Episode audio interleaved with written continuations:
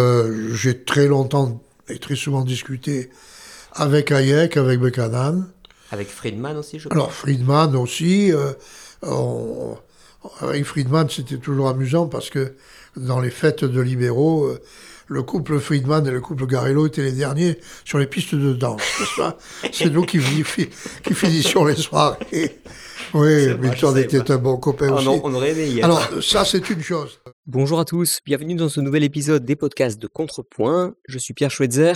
Aujourd'hui, je reçois le professeur Jacques Garello, légendaire professeur d'économie à Aix-Marseille Université, un des pères fondateurs et longtemps le fer de lance du mouvement libéral français. Avec mon invité, je reviens sur son dernier ouvrage qui s'intitule Le vaccin libéral et qui consiste essentiellement à présenter ce que pourrait être de nos jours un programme libéral pour la France, si on peut encore espérer en appliquer un jour. Jacques Garello, c'est aussi l'homme qui, a serré la main des prix Nobel et qui a côtoyé euh, Hayek, Friedman et tous les autres. Bref, une mémoire vivante du libéralisme français, avec qui je reviendrai, en plus de son ouvrage, sur le regard qu'il porte sur sa carrière, la décennie passée et les leçons qu'on peut en retenir, et notamment pour les générations futures. Je vous laisse donc découvrir l'épisode et je vous retrouve juste après.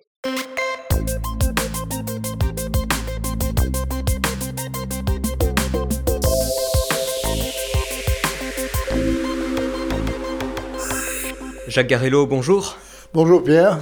Je suis ravi de vous recevoir dans cette émission. Enfin, j'ai envie de dire, parce que vous êtes une référence, euh, la référence pour euh, un grand, enfin la, plupart des libéraux français, euh, et particulièrement dans certaines, dans certaines générations. Votre dernier livre s'appelle Vaccin libéral, alors, je préviens tout de suite pour les, pour les auditeurs qui penseraient qu'il s'agit d'histoire de Covid ou de choses comme ça, ça n'est qu'une métaphore que vous filez dans le livre, mais en réalité, Vaccin libéral, c'est une, euh, présentation de ce qu'est, de ce que n'est pas le libéralisme. D'ailleurs, à mon avis, très utile pour, euh, pour des gens qui seraient euh, nouveaux en la matière, qui ne, qui ne connaîtraient pas encore bien les idées libérales.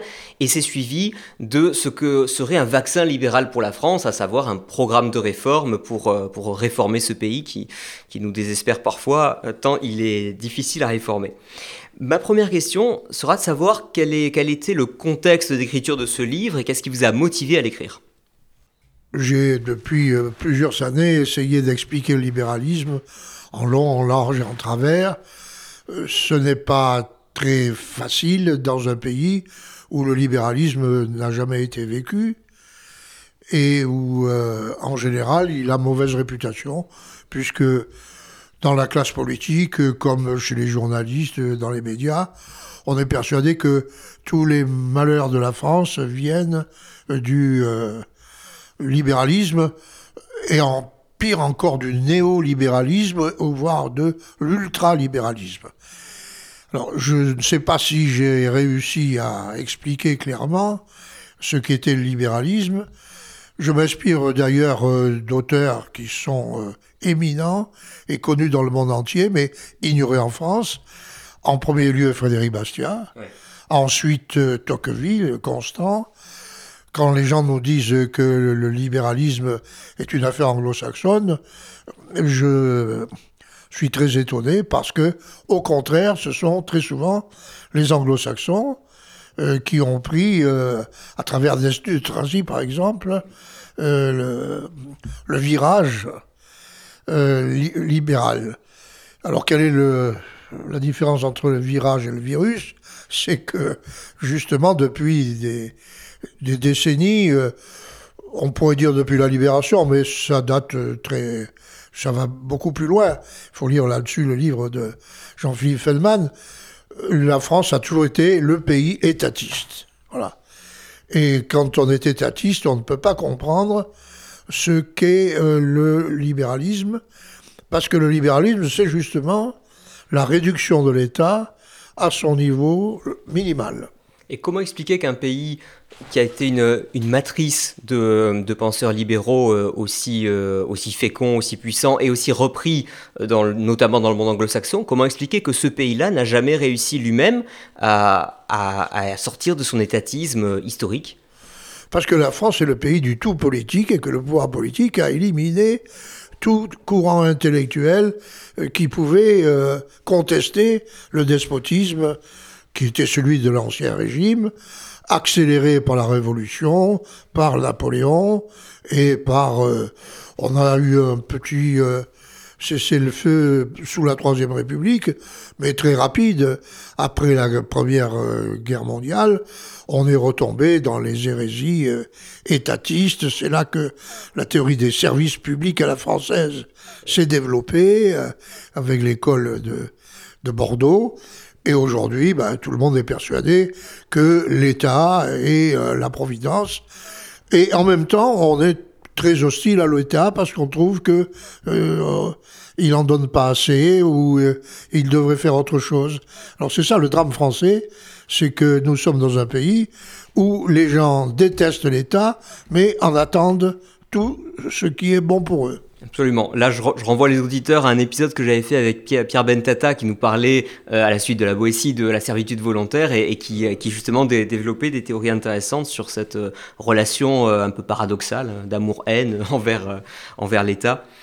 Et donc, qu'est-ce qui, euh, qu'est-ce qui a motivé l'écriture de ce livre en particulier? Parce que pour les auditeurs qui vous connaîtraient pas, vous avez beaucoup, beaucoup, beaucoup écrit au fil des années euh, pour vulgariser le libéralisme, pour approfondir certains sujets, pour euh, aussi animer le milieu libéral français en termes de militantisme. Mais alors, pourquoi un livre de plus en quelque sorte? Alors, c'est un livre que j'ai commencé à écrire au début de l'été dernier, 2021 parce que je voyais se profiler le fameux duo despotisme d'un côté et euh, populisme de l'autre.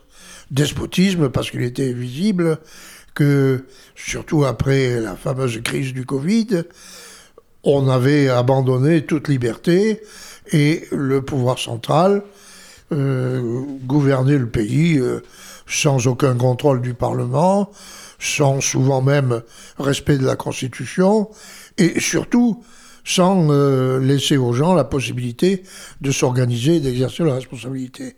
Ça, c'est le despotisme macronien.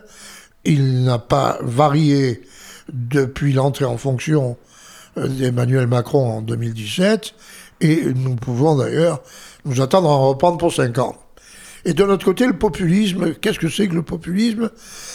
c'est une réaction qui, dans un sens, est, sympathique parce que euh, les gens disent, euh, sont contre les excès de l'État. Mais alors, comment euh, faire en sorte qu'on puisse obtenir les bons résultats? Ben, Il faut d'abord se libérer de l'emprise de l'étranger. Il, il y a une dimension qui est une dimension nationaliste, souverainiste, qui est aussi une euh, réaction euh, parfois opposée à l'immigration. Et euh, donc il faut renverser tout le système. Et certains vont même jusqu'à dire ben, la meilleure manière d'en finir avec l'État, c'est un coup d'État. C'est la position en particulier de monsieur le candidat de l'extrême droite nationaliste. Ouais. Et euh, voilà. Alors en fait, cette opposition, elle n'est pas nouvelle. Elle est euh, l'opposition historique entre ceux qui prétendent organiser scientifiquement la société. Oui, un peu les saint-simoniens, comme vous voilà, dites dans le livre. C'est la grande tradition.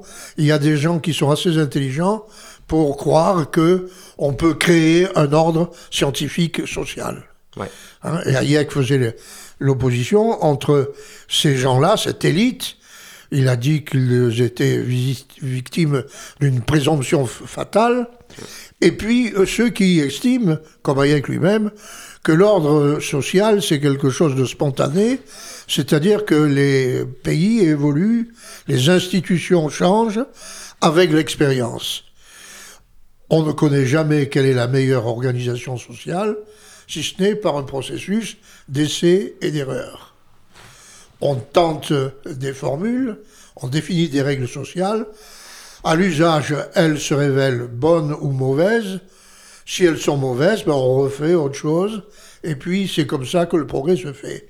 Le progrès n'est jamais linéaire. Le progrès est le résultat d'un arbitrage et d'une expérience. Oui. Pour, pour, ce qui est du despotisme, c'est, le mot est assez fort, hein, vous parlez de, despotisme de Macron. Bon, moi j'aurais tendance à être d'accord, notamment depuis euh, l'histoire du, du, Covid, etc. Mais est-ce que c'était spécifique à Macron ou est-ce que ça n'est qu'une continuation, une suite logique ah des, euh, des, quinquennats précédents Il y a eu, il y a eu un super Macron qui s'est appelé Charles de Gaulle. Par exemple, il y a eu Napoléon, il y a eu les grands hommes, n'est-ce pas Ceux que l'on admire. Euh, euh, après leur mort en général, parce que oui, c'est ça. de leur vivant, c'était peut-être moins brillant. En fait, tout d'un coup, on a eu des héros comme Giscard, comme Chirac, même comme Sarkozy, c'est extraordinaire. Oui, c'est ça. Euh, c'est à propos de Giscard qu'on avait commencé à parler de monarchie républicaine. Donc c'est pas Macron qui a inventé le système. Mais le problème, c'est que ça a été accentué par la Constitution de 1958. C'est ça. Quelle serait par exemple une, une bonne constitution euh, pour héberger des, des, institutions euh, sociales et politiques euh, d'inspiration libérale? Ah, écoutez, on, est le pays record en matière de constitution. On est à la 14e ou à la 15e, je ne me rappelle plus exactement. les autres pays, certains n'ont pas de constitution écrite. C'est hmm. le cas des Anglais. Bon, la Constitution américaine est digne d'intérêt. Mais qu'est-ce qu'elle fait, la Constitution américaine? Justement, euh, c'est une euh, Constitution qui garantit d'abord ce que nous appelons la subsidiarité, hmm. c'est-à-dire euh, que les règles institutionnelles sont d'abord posées au niveau local, les États ont une indépendance et même à l'intérieur des États, les, comtés, euh, les, les, subdivisions administratives et politiques ont une indépendance. Et puis, euh, en haut, il y a une fédération, une confédération même. Et euh, finalement, l'essentiel des problèmes réglés par des gens qui les connaissent et qui en seront responsables. Et c'est parce qu'ils ont l'expérience la réalité des choses qu'ils sont capables de trouver des solutions plus intelligentes que ceux qui habitent à l'Élysée euh, sans jamais avoir rencontré quelqu'un dans la rue. Et dans un pays comme la France, où déjà avec un régime présidentiel euh, justement assez tourné vers la personne du président, on a déjà du mal à faire les réformes, euh, quelles que soient les réformes d'ailleurs, mais je trouve qu'on a du mal à faire changer la, société lorsqu'elle en a besoin. Et est-ce que ce ne serait pas encore pire avec un, Parlement très fort qui justement euh, se perdrait peut-être en coalition, en querelle euh, euh, un peu futile? C'est un peu ce que mettent en avant les, partisans de la Ve République. Oui, mais ils devraient se rappeler des principes de Montesquieu, le problème de l'équilibre des pouvoirs, c'est-à-dire ce qui est souhaitable dans un euh, dans une règle constitutionnelle, c'est qu'il n'y ait jamais le pouvoir euh, exécutif dominant le pouvoir législatif. Pouvoir législatif, euh, d'abord, quel est son empire? Est-ce qu'on peut légiférer sur tout? Ah Est-ce que le droit positif est une solution les vrais libéraux préfèrent le droit naturel au droit positif. Vous pouvez nous expliquer justement, enfin nous réexpliquer pour beaucoup ce qu'est le droit naturel? Le, droit naturel, c'est un ensemble de règles dont il est prouvé qu'elles sont conformes à la nature de l'être humain, c'est-à-dire qu'elles sont capables de garantir la vie, la liberté et la propriété. Ça, c'est deux droits naturels. Et on peut dire par exemple que dans la doctrine sociale de l'Église catholique, le droit naturel est en permanence euh, euh, évoqué, et euh, c'est la grande tradition depuis Léon XIII jusqu'à Jean-Paul II. Et le droit naturel ne peut pas être démenti par le droit positif. D'ailleurs, en fait, la véritable théorie du droit naturel, qui a été très bien définie par euh, des gens comme euh, Michel Villet, hum. je parle pas de Daniel, l'économiste, mais Michel Villet, droit naturel, euh, c'est quelque chose, c'est une dynamique entre le droit divin et le droit positif. C'est-à-dire que il existe un droit immanent dont, dont nous ne connaissons pas réellement le détail. Et de notre côté, il y a ce que nous vivons. Et alors, on essaye de, c'est ce que je vous disais tout à l'heure à propos du, du processus d'essai et d'erreur, qui est d'ailleurs un processus thomiste. Saint Thomas d'Aquin euh, a défini euh, euh, que l'on peut découvrir la vérité que en repérant les erreurs, ce qu'on appelle l'inconnaissance, la théorie de l'inconnaissance. Et le droit naturel, cette espèce de recherche par les hommes de ce qui serait conforme à ce que voudrait leur créateur, ça c'est pour les croyants, Ouais.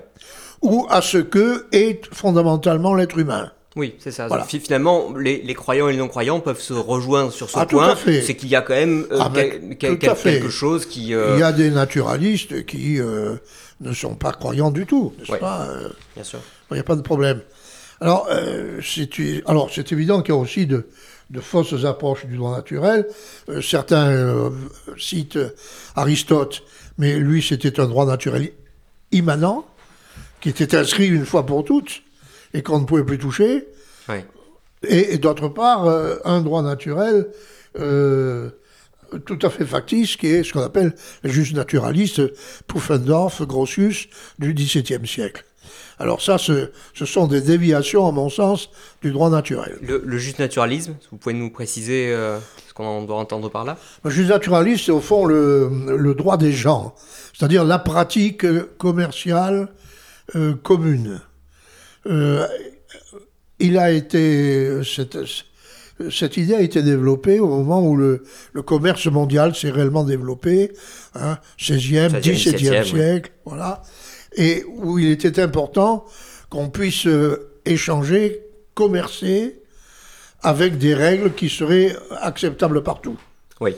Et euh, on appelait les tribunaux de commerce euh, à l'époque les powdered courts, des, des cours dans lesquels les gens avaient les, les souliers, les souliers ple- plein de poussière. Oui. Parce qu'ils arrivaient, ils voulaient que ce soit fait très vite, il fallait régler les litiges, n'est-ce pas? D'accord. donc c'était des...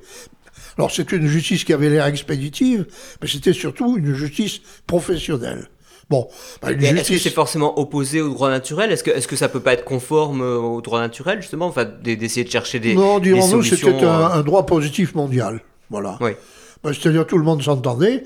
Bah, c'était au fond le respect des contrats. Oui, parce que c'est une institution qui, a- qui émerge finalement un, peu- un peu, je l'imagine, comme en Méditerranée antique. Il y avait aussi des Oui, procédures de, de règlement des litiges, une, une Oui, oui. lingua franca qui Et se puis, euh, etc. les règles du commerce en Méditerranée n'étaient pas les mêmes que celles du commerce en, en Atlantique, n'est-ce pas Euh, Il y, a des, il y a des livres entiers sur, sur les coutumes maritimes. Oui. Et euh, bon, ça, c'est c'est de l'expérience. Bon, euh, D'accord. ça, ça ressemble un peu à du droit naturel, mais c'est quand même limité à un domaine très professionnel. Voilà. Oui, c'est ça, d'accord, c'est plus, c'est plus C'est précis, le, c'est- ça le n'a droit pas. des gens, c'est-à-dire le droit euh, de tous les gens qui euh, passent des contrats entre eux dans le monde entier. Voilà. Oui, ça, ça vise moins à l'ordre social de manière générale. Oui, oui, tout à fait, tout à fait. D'accord.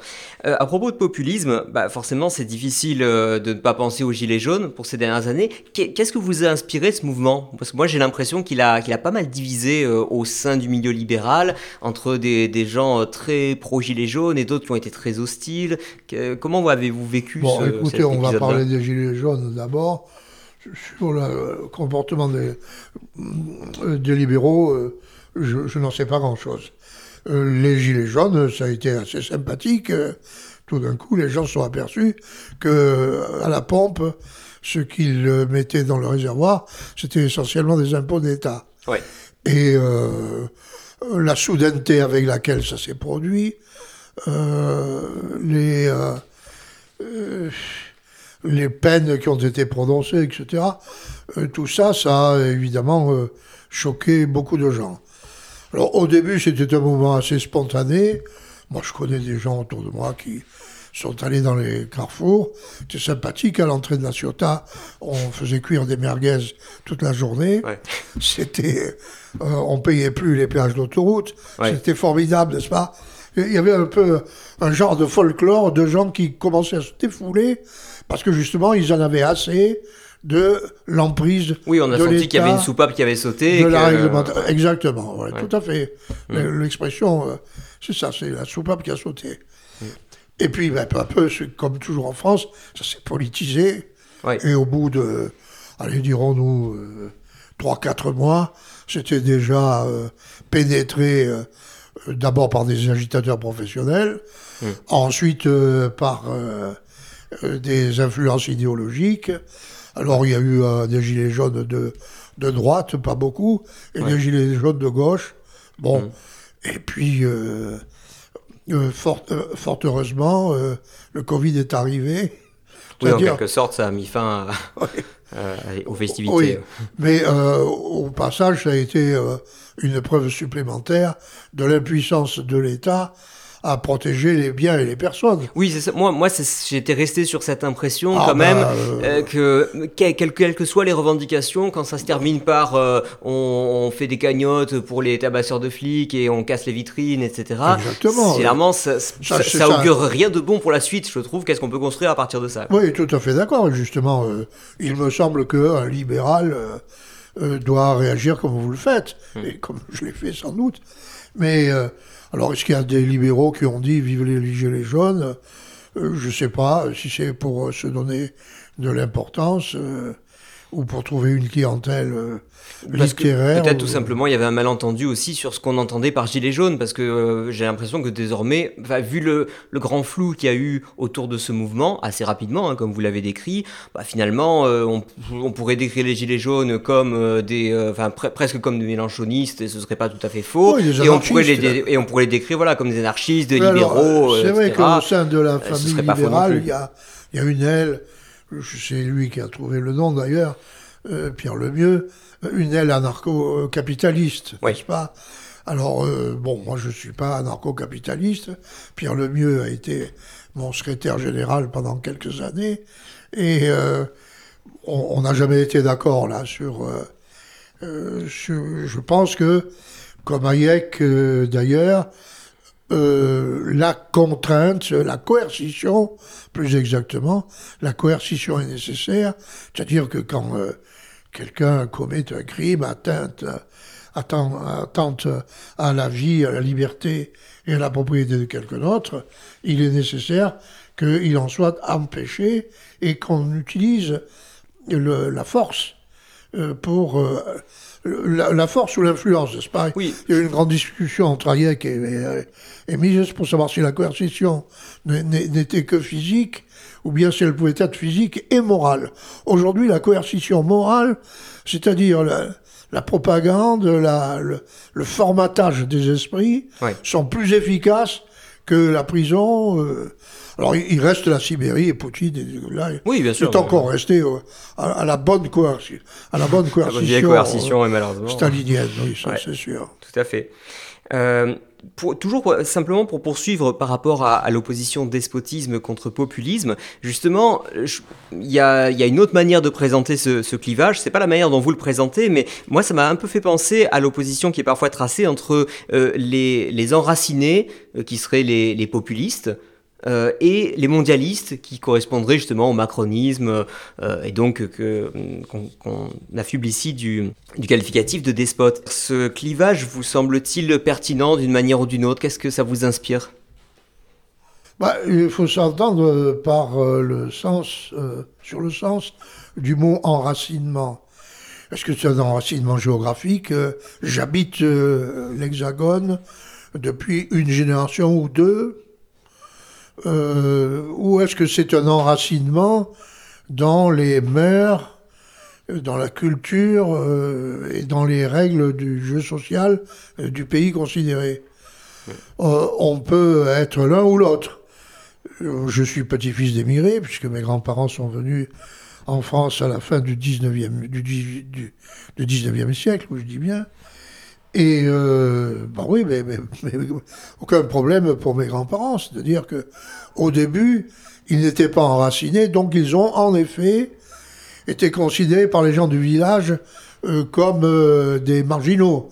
Quand on volait une poule, c'était toujours les Italiens. Oui. alors, et puis après, bah, ils ont fait leurs euh, preuves. Ils, ils, ont été acceptés, adorés, révélés. Et eux-mêmes ont été plus français que les Français. D'ailleurs, mon, mon grand-père et mon père ont fait la guerre de 14-18. Dès qu'il a été naturalisé, mon grand-père est parti euh, à Verdun. Oui. oui. Il a même été gazé euh, à Ypres et il en est mort euh, quelques années plus tard. Ah oui. Oui, bon, ben ça. Donc oui, mm, c'était des Français récents, mais enfin des Français qui. Ben oui, c'est ça. Qui étaient très attachés au pays, manifestement. vous avez des gens qui ont la citoyenneté française, et qui sont là depuis trois générations. Ils sont toujours pas, ils sont enracinés euh, physiquement, ils sont dans des HLM en général, dans des cités, mais ils sont pas, ils sont pas enracinés dans la France. Bon, ben, pas. Et à, quel point est-ce que c'est en lien avec euh, le développement de l'État-providence, par exemple? Le fait que, que finalement, peut-être que lorsque vos grands-parents euh, sont arrivés, bah, ils n'ont pas attendu que l'État euh, fasse leur trou pour eux, alors que... Mon ami Jerry O'Driscoll avait fait une étude très précise de ce problème dans tous les pays où l'immigration existe l'intégration, euh, on peut même dire l'assimilation. Hein, euh, l'assimilation, c'est donc cet enracinement culturel euh, et institutionnel. L'assimilation est facilitée par le fait de travailler ensemble.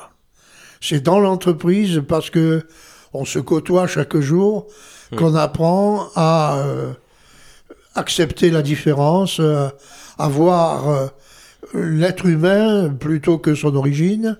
Ça, c'est ce qui. L'entreprise, par définition, je pense aussi, elle, elle, oblige à certains comportements. Donc, de toute façon, euh, je pense que quelles que soient les tendances des uns ou des autres, euh, de toute façon, on travaille ensemble et pour que l'entreprise fonctionne, on est obligé de.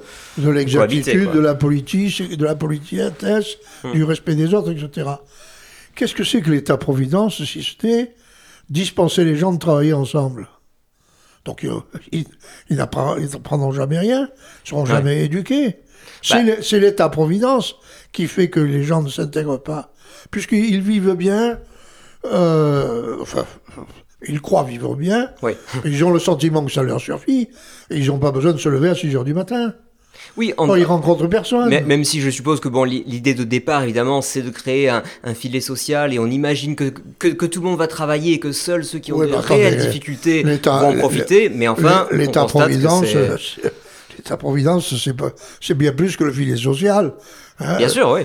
C'est devenu bien plus. Et, c'est la et je pense que c'était, euh, c'était, comment dire, c'était inévitable que ça devienne bien plus. Mais en tout cas, je pense que c'était pas l'intention, en tout cas, de ces, euh, de ces promoteurs à l'origine en tout cas, euh, que ça devienne euh, euh, un substitut au travail. Quand un quart de la population n'a pas de travail permanent, il est certain qu'il ne peut pas y avoir d'intégration de ces gens-là.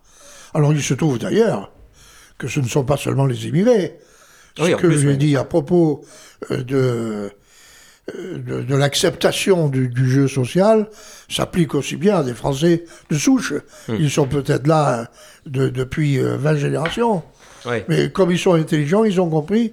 Eh, malheureusement, oui, s'ils sont, sont très très calculateurs, bon ben.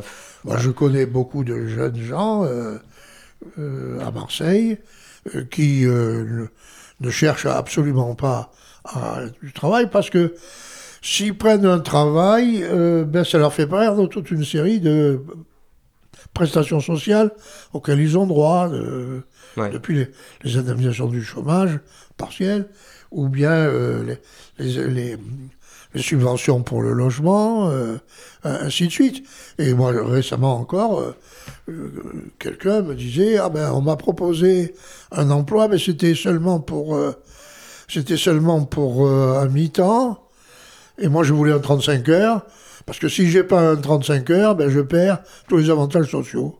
Ah oui, ça, Donc, elle n'a pas, a pas accepté le, un emploi à mi-temps. Voilà. ça, ce sont tous les défauts euh, de l'État-providence. Même quand c'est pas conçu pour ça, j'ai envie de dire, la complexité fait que plus personne ne comprend rien au système. Mais en tout cas, les ah, gens qui calculent leur, intérêt là-dedans, voilà. Il y en a qui connaissent très très bien leurs droits, ce qu'on appelle leurs droits, les droits sociaux d'ailleurs. Oui, bien sûr. Justement, euh, venons-en maintenant aux, réformes qu'il faudrait pour cet État-providence euh, en France.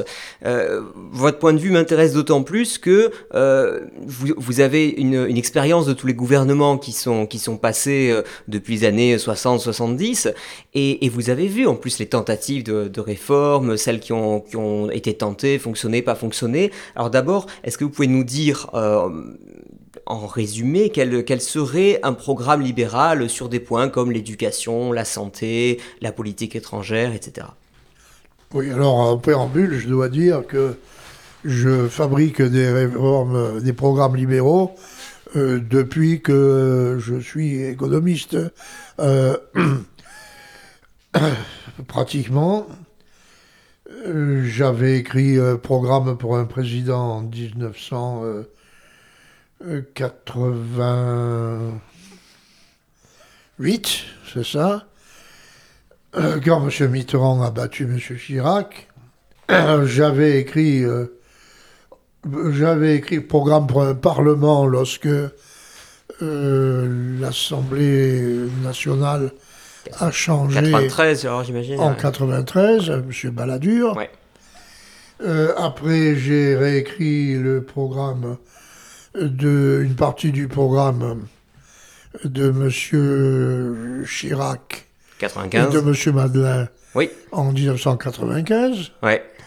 Après, le programme de M. Madeleine en 80, 2002. Oui. Bon, euh, et puis, euh, j'ai écrit, euh, à l'occasion de la candidature de M. Sarkozy, non pas pour le programme de M. Sarkozy, mais pour dire justement que son programme ne l'était pas.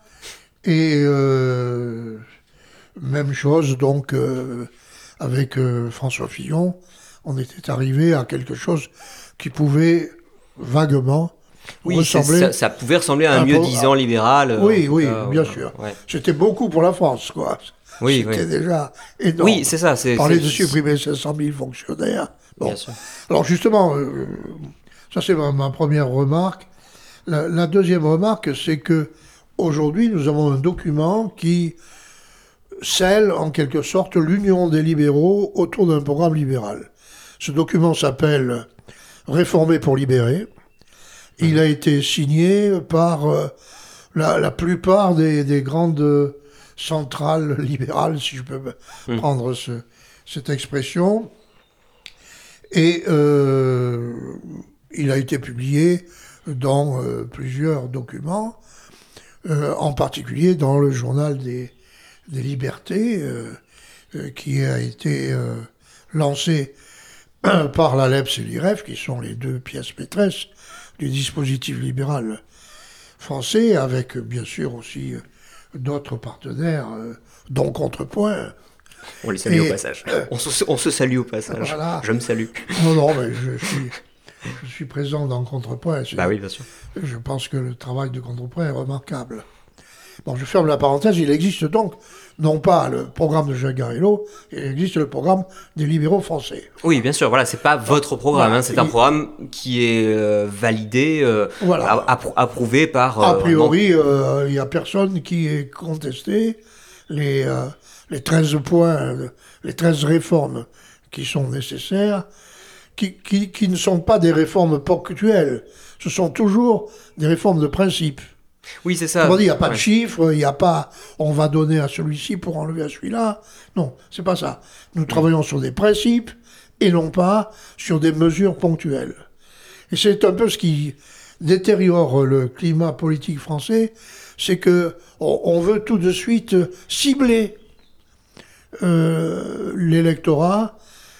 Euh, il faut faire quelque chose pour les paysans, un peu pour les médecins, un peu euh, pour euh, les femmes en- enceintes, un peu pour les enfants en bas âge. Bon, euh, c'est ça. hein, c'est- Oui, bien sûr. on, on voit comme ça le- la réforme. C'est le principe des comment, comment dire du, du ciblage électoral qui fait Oui. que on, on ressent bien les bénéfices pour soi-même, mais alors que le coût bien sûr est le plus diffus possible via des impôts indirects, Voilà, toute l'illusion fiscale, etc. Voilà, mais alors mais comment est-ce qu'on fait pour séduire l'électeur? Parce que si on si on reste dans un cadre démocratique, il faut séduire l'électeur. Comment arriver à séduire l'électeur? Euh, qui n'a pas, enfin, qui par définition a toujours moins conscience de, ce qu'il euh, contribue que ce qu'il de ce qu'il reçoit directement. Parce que justement, le, jeu électoral euh, tient dans le débat politique une place démesurée. Euh, le jeu électoral, il devrait se situer entre des choix de société et non pas entre des mesures. Parce que Ouais. les mesures qui sont bonnes pour les uns sont mauvaises pour les autres, et l'argent qu'on donne à Pierre, il était pris à Paul. Ouais. Alors de toute façon, euh, les- quand, quand on limite un programme à une série de mesures, euh, je, je pense qu'il y, y avait une personne que j'ai rencontrée avec son équipe, ils avaient envisagé 570 mesures. Bon, Moi, je veux bien. Ça euh. Mais après, ce sont un peu les journalistes et les électeurs qui réclament aussi des mesures précises. Ah oui, parce oui, que lorsque les chiffres, candidats arrivent chiffres. avec des, avec des, des, chiffres, des principes. des chiffres. Bah oui. Moi, moi je- c'est- extraordinaire, ça. Ce culte des chiffres. Euh, parce que c'est chiffré, on, on dit c'est vrai. Mais euh, pour un chiffre dans un sens, vous pouvez en sortir 10 dans le sens inverse. Ouais. Et puis, euh, Puis c'est pas parce que c'est chiffré qu'on va le faire en plus. oui, oui, et puis il y a Euh, une rigueur scientifique et statistique qui n'est pas toujours respectée. Loin de là. hein. Ouais. Les chiffres, ça se, fa- ça, se, ça se manipule, ça se fabrique. Il suffit de modifier la base ou euh, bon. Oui, bah ça, ils sont spécialistes Bon, là- exactement. euh, Moi, j'ai enseigné les statistiques au début de ma carrière Mmh. universitaire pendant trois ans. Je sais très bien que Oui, c'est fascinant l'étude des statistiques, Oui, hein, pour en euh, avoir fait aussi, euh, Et les- justement. les- et puis les courbes, vous changez les coordonnées, c'est fa- c'est facile à- Ouais, non, à aggraver ou à, ou à atténuer les évolutions. Bon, ça, on vit sur, du, sur des mensonges, sur des apparences, et finalement, je dirais sur de la propagande. Voilà. Voyons d'abord la nature du programme. Alors, euh, pour simplifier, il y a en gros euh, 13 euh, réformes euh, qui euh, sont autant de principes. Le, la première réforme, c'est celle de la, de la limitation de l'État. Autrement dit, le principe que l'État doit rester dans ses missions régaliennes, qui sont la garantie, je le disais, de la vie, de la liberté et de la propriété de chaque Français. Et la défense du territoire, je suppose. Oui, puisque c'est dans la mesure où le territoire, ou, ou- ou dans la mesure où- sécurité. où des ennemis euh, veulent, euh, oui, bon. La, la monnaie, vous l'incluez pas dans les fonctions régaliennes? Ah non, absolument Voilà. pas. Bon, ça va. Non, c'est pour pas. vérifier, parce qu'il y, a- y encore des gens, même, je crois, chez les libéraux, qui l'incluent dans, dans les fonctions régaliennes. Je sais pas pourquoi. Oui, ben, en, en tout cas, dans la réalité, euh, euh, la monnaie fabriquée par l'État, ce qu'on appelle la fiat monnaie, hein, Hmm. l'État qui dit que ce soit de la monnaie. Ouais, Alors on peut la monnaie soit. Que ce soit le rouble, n'est-ce pas? Ouais. Bon, ça ça n'a aucun sens. Deuxième, euh, deuxième principe, euh, réduire la fiscalité à ce qui est nécessaire à cet État régalien, et puis euh, pas du tout pour faire de l'impôt et des cotisations, le prélèvement obligatoire, des moyens de redistribution des revenus. Ça, c'est très important. Je me rappelle que Jacques Rêve, dans une assemblée de l'ALEF, m'avait posé la question quelle devrait être la, la taille du budget de l'État? À l'époque, je lui avais répondu, euh, il avait été d'accord, c'était quelque chose qui devait représenter à peu près entre 10 et 12 de, euh, intérieur brut. du- du produit intérieur brut. Ouais. C'est-à-dire ce qu'il fallait pour avoir une justice, une police et une défense euh, de qualité. Oui. Et tout le reste, c'est c'est de la redistribution. Il faut pas Ouais. se faire d'illusions, n'est-ce pas? Ou c'est euh, ce qu'on appelle l'État stratège, c'est-à-dire que l'État se substitue aux entreprises pour savoir... euh, Bah, D'ailleurs, on le voit lorsqu'on clique, euh, lorsqu'on paye ses impôts en ligne, on a un petit lien qui dit à quoi servent mes impôts. Et moi, je clique toujours dessus pour aller voir un peu comment sont cramés mes impôts. Et, euh, et on, on le voit dans le camembert que finalement, les, les, comment dire, c'est la- les dépenses régaliennes, c'est très très faible. hein. L'essentiel, ouais. c'est dépenses sociales, Oui, c'est la part du ouais. éducation, machin. Oui, oui, ah ben oui, alors ça. Alors, qu'est-ce qu'il y a là? Ça, c'est un- une deuxième réforme. Euh, la, la troisième réforme, elle concerne, concerne l'État-providence dont on, euh, dont on parlait tout à l'heure. Il faut, de mon point de vue, supprimer le monopole de la sécurité sociale.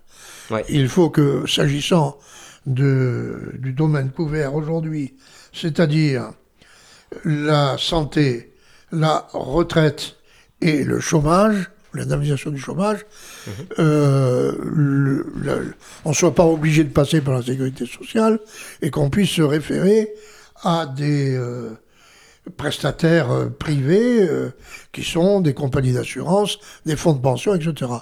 Euh, vous le savez peut-être, j'ai passé euh, une grande partie de ma carrière à travailler sur les retraites. Et je suis donc persuadé, euh, compte tenu de ce qui se passe dans le monde entier, hein, Oui. que nous surpayons des retraites qui sont parmi les plus mauvaises du monde.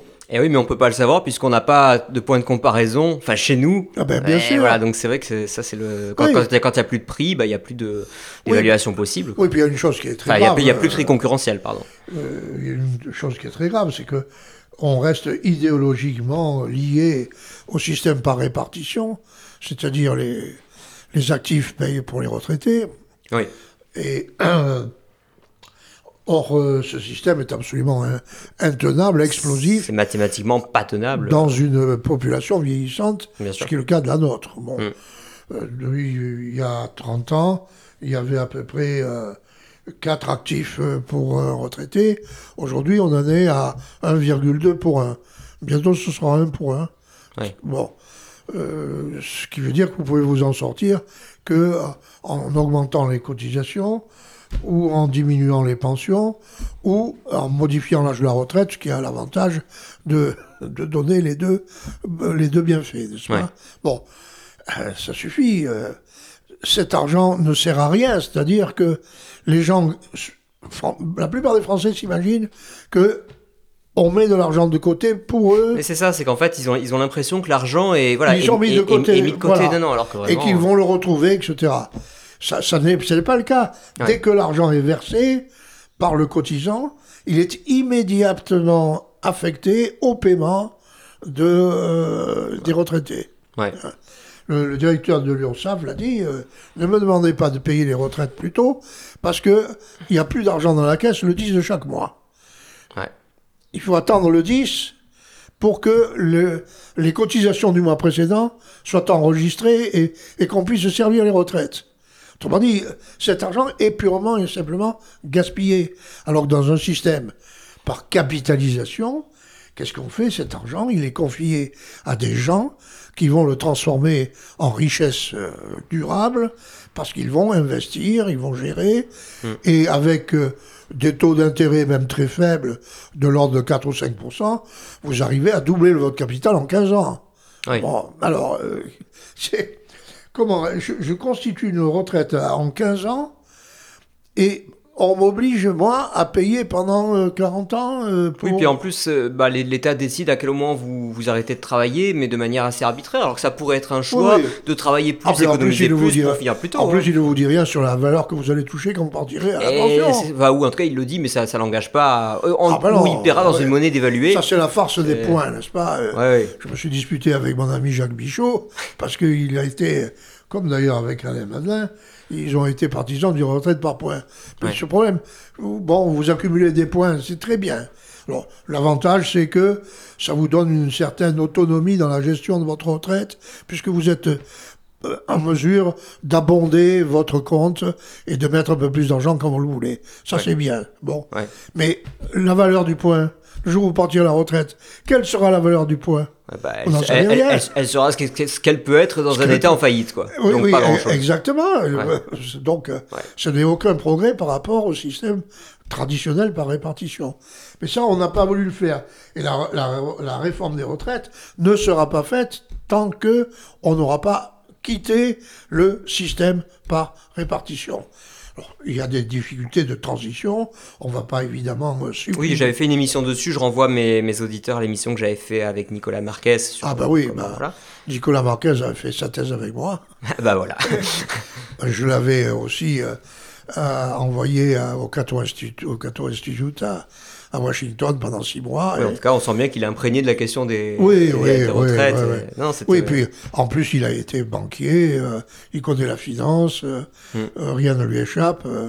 Bon, on, le, on le salue au passage s'il nous écoute. Oui, oui, puis il a écrit un rapport avec Croissance Plus, Hmm. qui fait autorité aujourd'hui. Ouais. Et il a montré qu'en gros, on pourrait avoir des retraites très confortables avec des cotisations qui seraient diminuées au moins d'un tiers. Voilà. Et si on parle de capitalisation, moi j'avais fait le calcul avec Georges Lannes, feu Georges Lannes, euh, un smicard, il perd 250 000, 250 000 euros. En cotisation au cours d'une carrière, c'est ça? Oui, c'est-à-dire que s'il avait capitalisé à la, à la- avec un taux de 4% toute sa vie, Oui, et il, aurait, il aurait gagné 250 000 euros. c'est incroyable. Voilà. Ouais. Non, mais c'est vrai. hein. Alors que là, il a. Bon. Donc, ça, c'est. Bon, la santé, c'est pareil. Pourquoi ce monopole des hôpitaux publics qui, par rapport à la concurrence privée. Donc, ce qu'il faut faire dans ce domaine-là, c'est mettre de la concurrence. Pas? C'est ce monopole public qui euh, mérite d'être supprimé. Voilà une réforme majeure. Donc, limitation de l'État, diminution de la fiscalité de redistribution, ça fait deux. Troisièmement, réduction, concurrence et fin des monopoles de la sécurité sociale. Alors après, euh, il y a tout le domaine du droit du travail.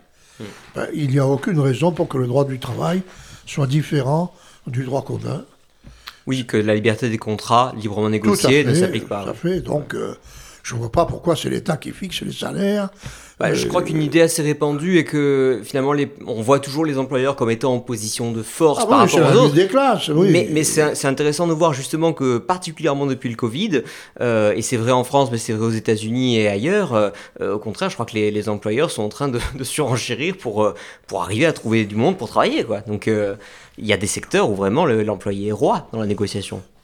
oui, mais il est difficile de faire cohabiter des salaires contractuels c'est-à-dire résultat des besoins réciproques de l'employeur et euh, du candidat à l'emploi, et, euh, euh, et, des, processus de salaire imposés par l'État et la réglementation.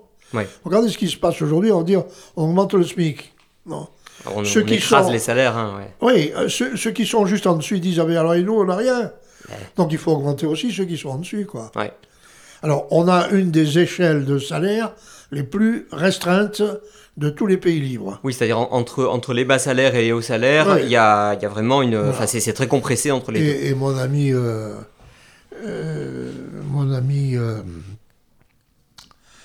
Gary Becker avait expliqué que le chômage européen, en particulier en France, s'expliquait par le SMIC.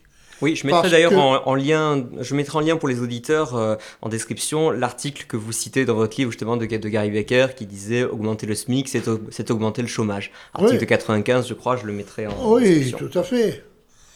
Euh, il disait donc euh, quel est l'intérêt pour quelqu'un de d'essayer de, monter dans l'échelle, hmm. puisque de toute manière, il va gagner très peu. Il aura peut-être plus de responsabilités. Il se sent pas si mal. S'il a besoin d'un petit complément, il va travailler au noir. Euh, oui, puis en plus, il aura peut-être augmenté dans l'échelle, mais ensuite, il faudra renégocier des augmentations de salaire. Alors pour le SMIC, c'est automatique finalement. Et là, en plus, en ce moment, avec l'inflation, ça va, ça, ça, ça, rattrape de plus en plus les salaires intermédiaires, qui eux n'augmentent pas. Donc, euh, ouais, non, c'est un système. il existe un marché du travail alors, ça ne veut pas dire que le travail soit une marchandise, ça veut dire que la loi de l'offre et de la demande s'applique euh, au travail. Et que c'est un contrat. Et que c'est un contrat qui a la possibilité d'être personnalisé.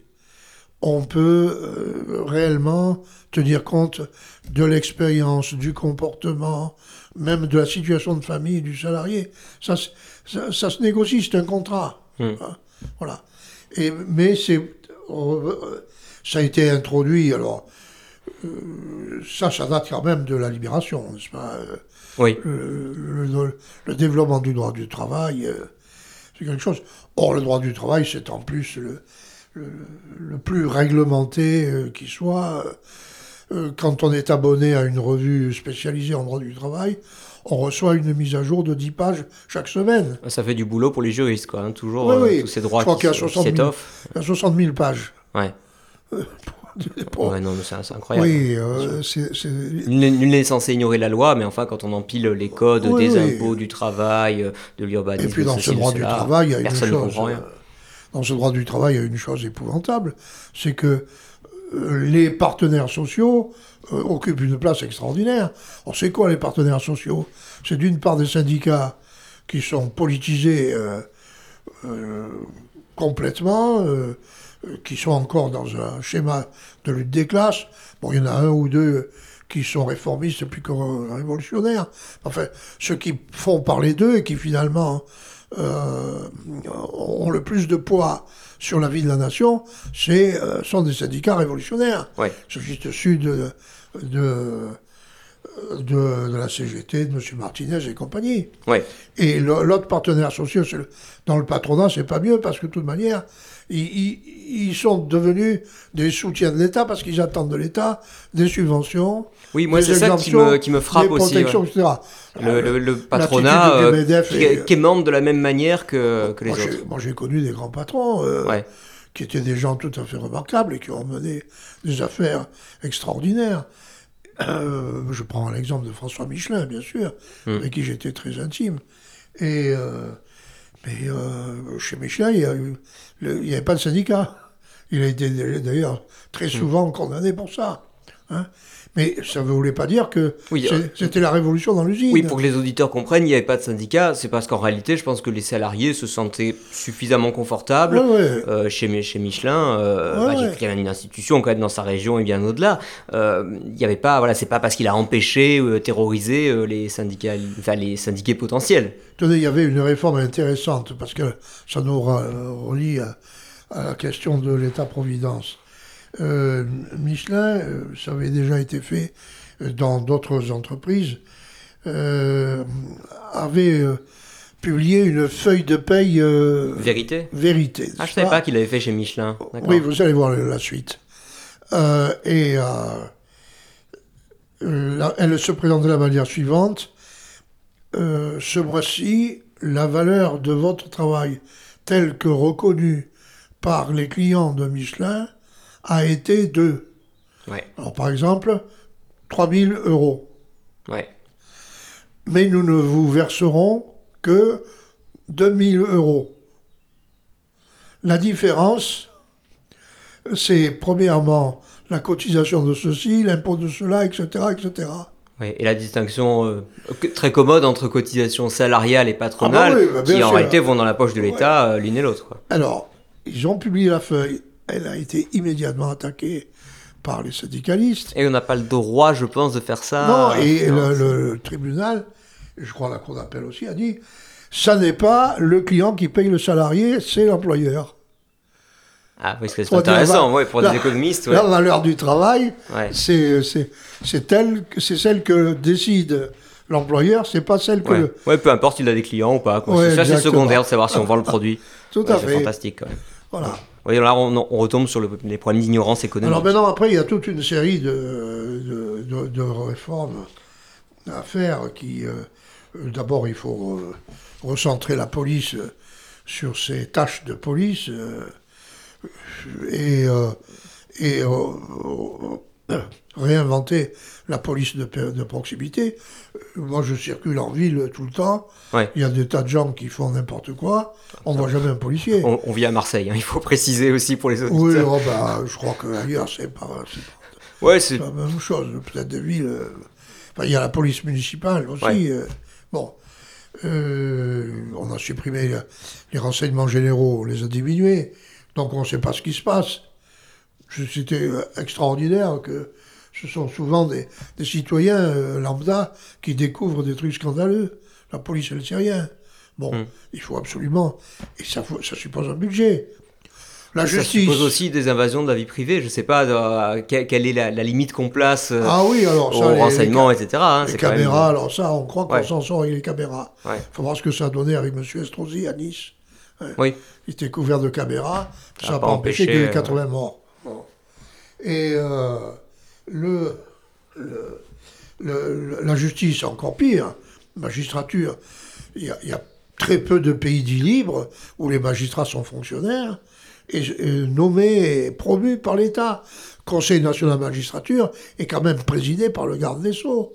Même peut-être le président de la République, je ne me rappelle plus. oui au niveau euh, séparation des pouvoirs, ça, Ça ça fait n'existe pas pas, terrible. quoi, ça n'existe pas.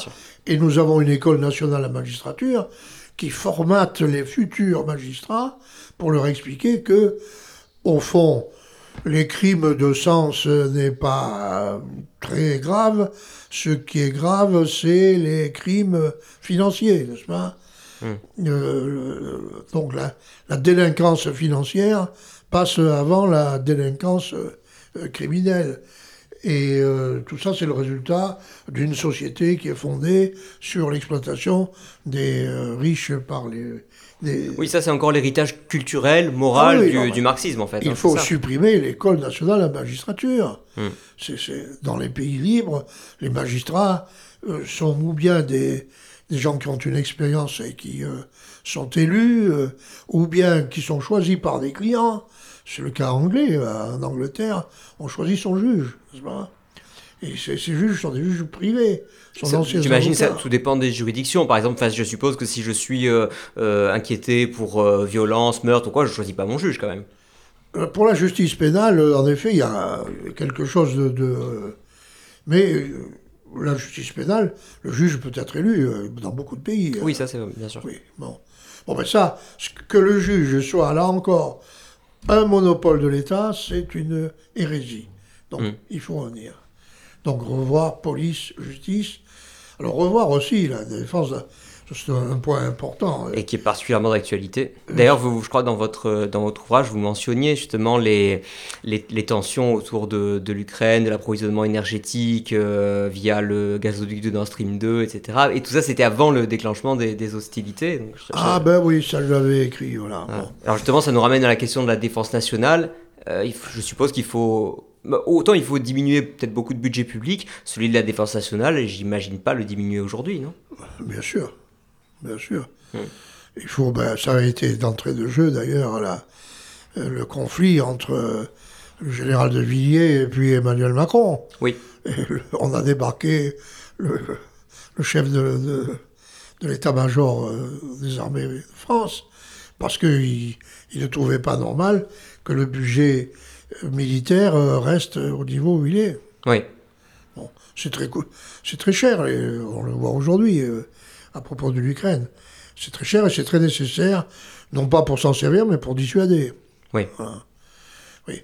Alors, euh, et puis dernier point, enfin, il y a 13 points pour les, les lecteurs du vaccin libéral. Oui, c'est ça, bien sûr. Ce, que, j'espère, c'est que nos auditeurs, en tout cas, auront envie d'aller lire le livre et de voir un peu plus de détails. Le dernier point, j'y tiens beaucoup, c'est euh, que l'État cesse de s'ingérer dans la vie privée. Ce qui concerne la famille, ce qui concerne la vie, euh, la mort, euh, la naissance. Or là, il y a quand même eu, surtout au cours de l'année 2021, donc c'est récent, mhm. une offensive, d'ailleurs très souvent menée par le tandem de Mme Schiappa et de M. Véran, n'est-ce pas?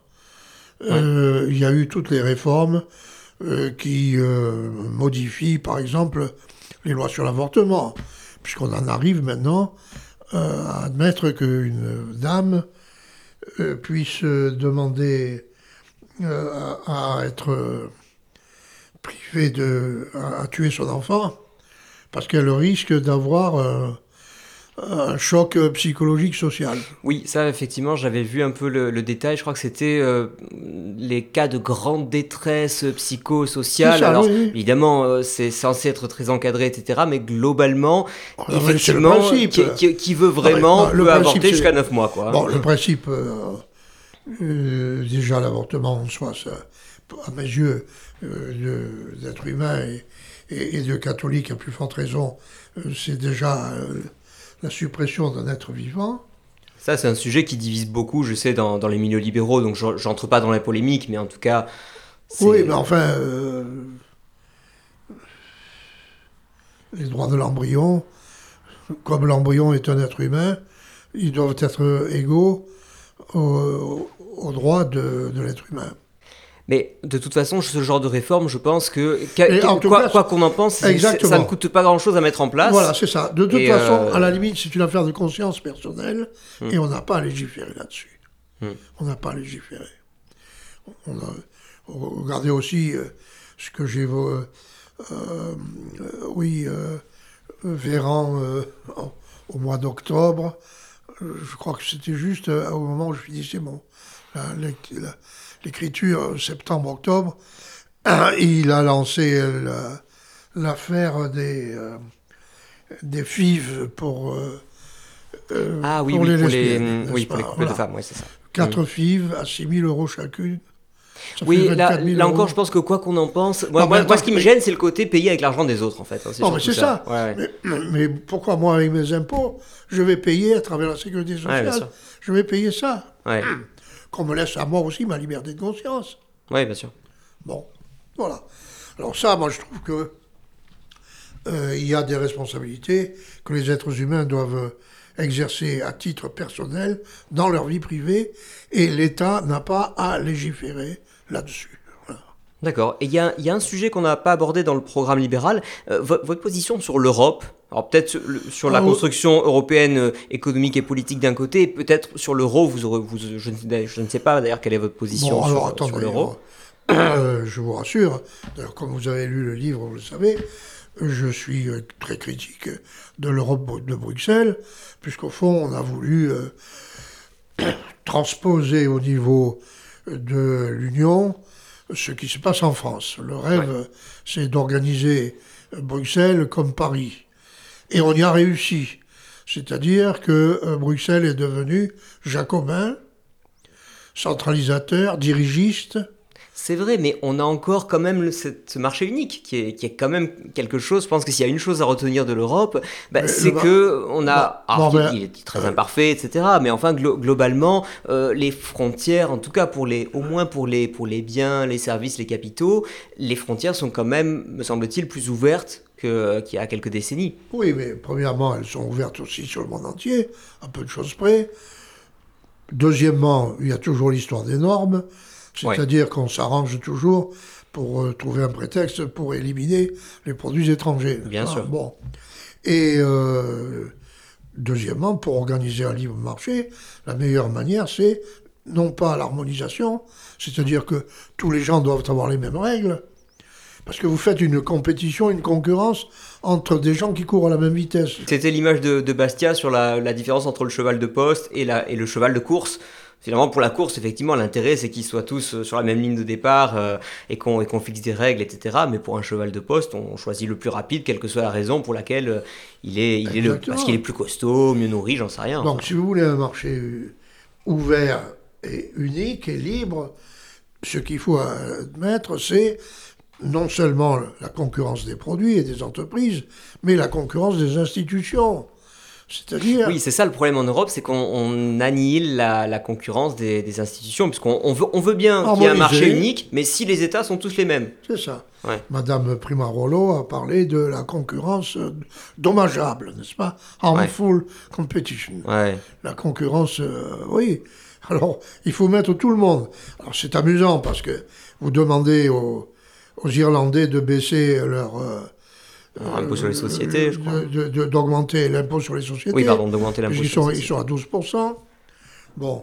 Alors, euh, c'est quoi le, le- le bon taux C'est 15, c'est 20 Oui, c'est ça, c'est Si qu'on a l'impression si toujours c'est- que c'est si celui qui est le 18. plus bas qui fait du dumping. Mais pourquoi est-ce que enfin, pourquoi est-ce qu'il faudrait s'aligner sur celui Il qui y a fait eu le un plus haut? précédent, Madame Scrivener, qui était euh, commissaire de, euh, française à Bruxelles il y a du temps de Monsieur Giscard d'Estaing.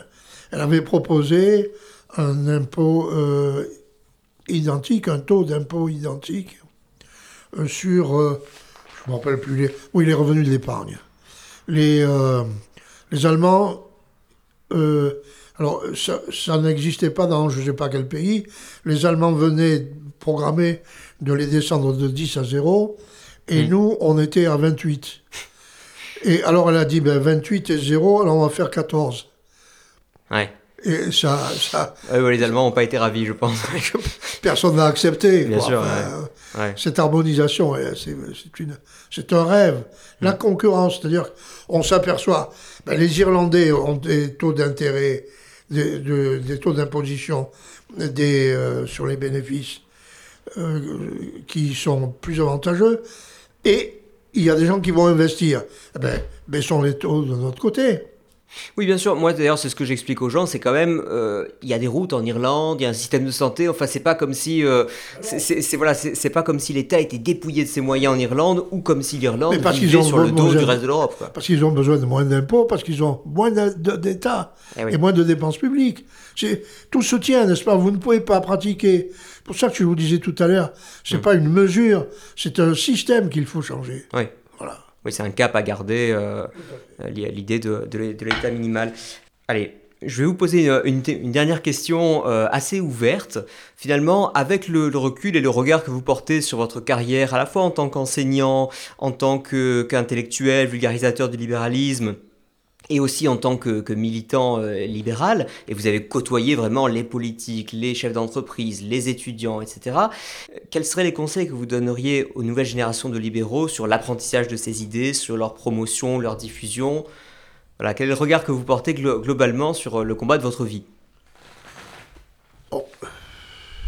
En préambule, je dois dire que j'ai eu beaucoup de chance, parce que ma carrière m'a permis de côtoyer des gens très différents.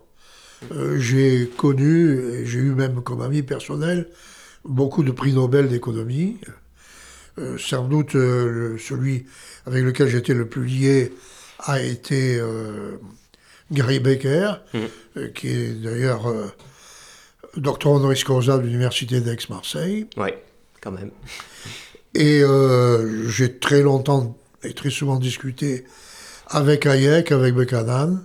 Avec Friedman aussi, je crois. Alors, Friedman aussi. Euh, avec Friedman, c'était toujours amusant parce que dans les fêtes de libéraux, euh, le couple Friedman et le couple Garello étaient les derniers sur les pistes de danse. C'est nous qui, qui finissions les soirées. Oui, Milton était un bon copain ah aussi. on aurait aimé Alors, ça, c'est une chose. J'ai quand même rencontré des ouvriers et des employés dans les entreprises françaises pendant dix ans où j'ai fait de la formation économique en entreprise. Oui, c'est ça aussi. En parallèle pas avec votre vie dans les livres d'économie. En parallèle avec la faculté. Et euh, ce que je voyais dans les entreprises m'aidait à éclairer mes cours à la fac. Et mes cours à la fac permettaient de passer mieux le message dans les entreprises. Ça, c'est encore euh, une chance. Hmm. D'autre part, j'ai eu la chance d'approcher des gens euh, qui ont été euh, des porte-parole du libéralisme en France. Euh, leur sort est inégal et nos relations ont été parfois tumultueuses, mais c'est le cas pour Alain Madelin, Hervé Novelli, François Fillon tout à fait en 2017, encore que je n'ai jamais eu le, le degré d'intimité que j'avais avec les autres, hmm. Gérard Longuet, euh, euh, Charles Millon euh, et compagnie, tous avec d'ailleurs leur, leur nuance, leur spécificité. Donc, je crois avoir été présent sans jamais avoir appartenu à aucun parti politique. Oui, parce que vous, vous n'êtes jamais engagé directement en politique. Alors, je dirais, j'ai même fait de la politique active électorale, puisque j'étais candidat aux élections ah, municipales à Marseille en 1977 ah, bah contre Gaston Defer. Ah, Et j'ai fait 42% des voix contre Gaston Defer dans sa circonscription. j'ai presque honte de ne pas le savoir. Ah, ben mon cher, bah, en tant que Marseillais. Eh oui, euh, mais, euh, je pense que votre père était à mes côtés eh ben, quand ça se passait. Oui, parce que je, précise pour les, pour les auditeurs, je ne sais plus si mon père avait mentionné lors de, lors de la deuxième version de entretien, mais la découverte du libéralisme par Saul Schweitzer, ce sont les cours d'économie de Jacques Garello. C'est ça justement, c'est ce c'est pour ça que j'étais particulièrement aussi intéressé d'avoir votre regard, parce que beaucoup d'autres invités que j'ai eu et beaucoup d'intellectuels qui sont régulièrement dans Contrepoint ou ailleurs euh, sont des gens qui euh, soit ont été directement vos élèves, soit ont été les élèves de vos élèves, mais il y a vraiment eu un, effet euh, Jacques Garello quand même sur oui, oui, ça, il faut dire que Aix-en-Provence a été a été un foyer. De libéralisme, euh, puisque tout de suite j'ai eu euh, une première génération avec des gens comme Jean-Pierre Santi, votre père, Jean-Yves Naudet, euh, oui, Gérard Bramoulet, qui oui, exactement.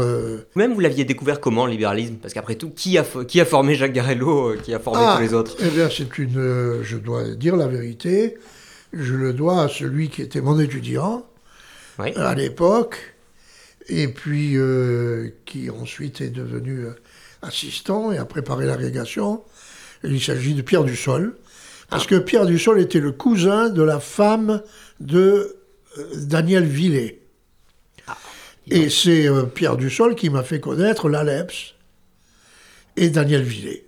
Ah, d'accord. Voilà. L'ALEPS, qu'ensuite vous avez dirigé pendant très longtemps. Euh, ah ben oui, pendant 35 ans. Ouais, voilà, c'est ça. Association pour la liberté économique et le progrès social. Tout à fait. Qui publie le journal des libertés et d'autres euh, publications. et j'ai toujours une nouvelle lettre euh, qui est bi-hebdomadaire.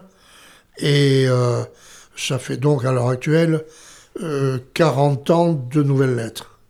Oui, là encore, c'est une longévité assez, remarquable. Alors, je manque un peu d'abonnés. Vous pouvez toujours leur dire d'entrer en contact avec moi. Ben, on donnera le lien vers, la nouvelle lettre quand même. Parce que moi j'aime bien la diversité dans les publications. Hein, de toute façon, euh, c'est bien que, enfin, comment dire, il y a 50 nuances de libéralisme.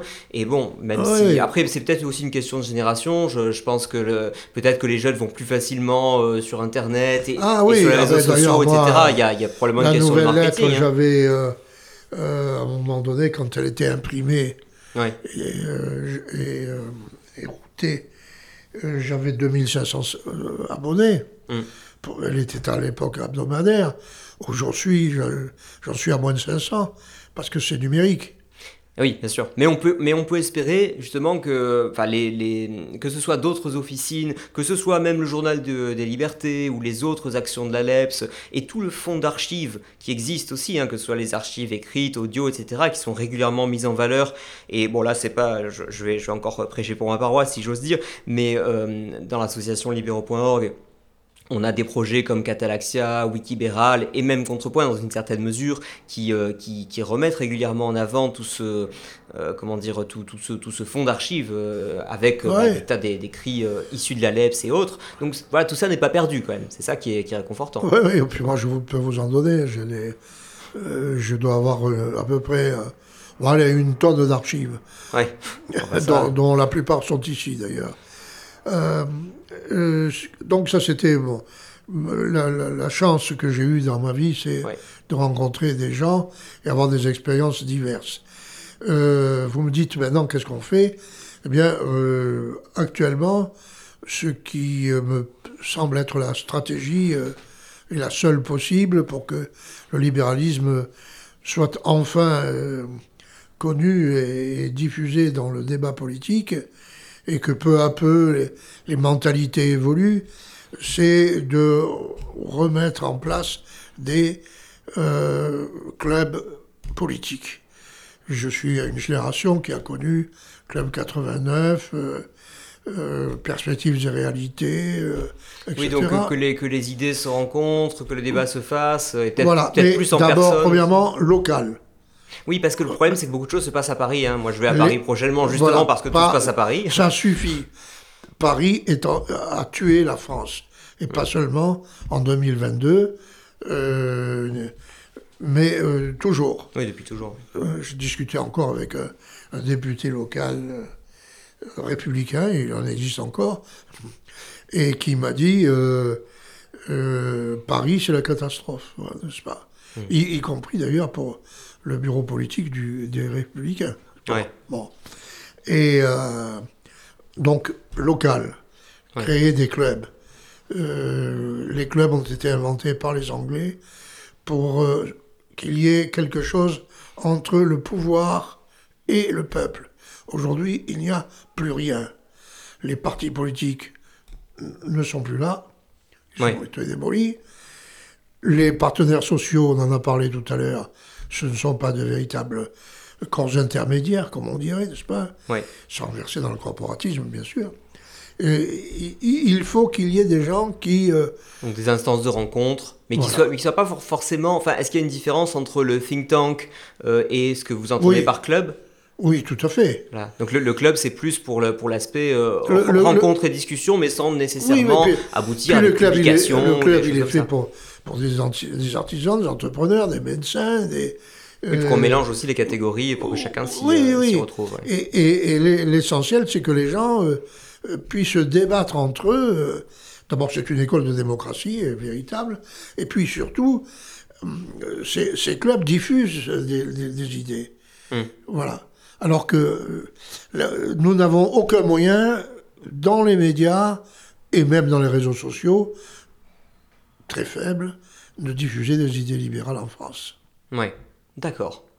Bon, écoutez, est-ce que bah, ce sera peut-être le mot de la fin ou est-ce que vous auriez euh, quelque chose à ajouter euh, pour nos auditeurs et, Écoutez, euh, j'ai fait mien un slogan que j'avais vu en Pologne, puisqu'avec le Lions Club International, dont j'ai été directeur, nous avions organisé des camions pour porter aux Polonais des vivres, des médicaments, des vêtements sous l'occupation euh, communiste. Oui. J'étais en décembre 81 avec les, les chars russes au coin des rues. Et quelques temps plus tard, le père Populusco a été assassiné euh, par euh, les communistes. J'étais là le jour où on a fait une cérémonie à Varsovie. Et il y avait à peu près un kilomètre de, de bandeaux sur les grilles de autour de l'église. Évidemment, je ne lisais pas le polonais. Euh, mais euh, je, dis qu'il y a, ce panneau qui revient très souvent. Qu'est-ce que ça veut dire? Ça veut dire, ça, M. Garello, ça veut dire la vérité vaincra. Mais voilà, ma conclusion, c'est la vérité vaincra. Ah bah, très belle conclusion et, encourageante. Merci beaucoup Jacques Garello de, de, nous avoir euh, reçus à votre domicile qui plus est. Et, euh, donc euh, on vous souhaite évidemment bonne, bonne continuation dans toutes vos entreprises et notamment est-ce qu'il est y a des événements que, dont vous aimeriez faire la publicité peut-être? Ah ben dès la semaine prochaine, dans le week-end du 13 au 15 mai, j'organise à Aix-en-Provence, au, au Novotel Beaumanoir, un séminaire appelé Société civile et liberté. Ce séminaire a justement pour but de, former des pionniers qui eux-mêmes vont créer des clubs. donc si vous voulez retrouver cette ambiance de club qu'on décrivait, voilà, l'occasion se présente très rapidement, donc on mettra le, lien en description. Voilà. Merci beaucoup. Eh bien, je vous remercie énormément, euh, mon cher Pierre. voilà. Voilà, c'est tout pour aujourd'hui. J'espère que cet épisode vous a plu. Comme toujours, les liens vers les références complémentaires à l'émission et ce dont nous avons parlé figurent en description de l'épisode. Merci d'avance pour tous vos retweets, tous vos partages et tout ce qui peut contribuer à faire vivre l'émission. Je vous retrouve très prochainement pour un nouvel épisode. À bientôt!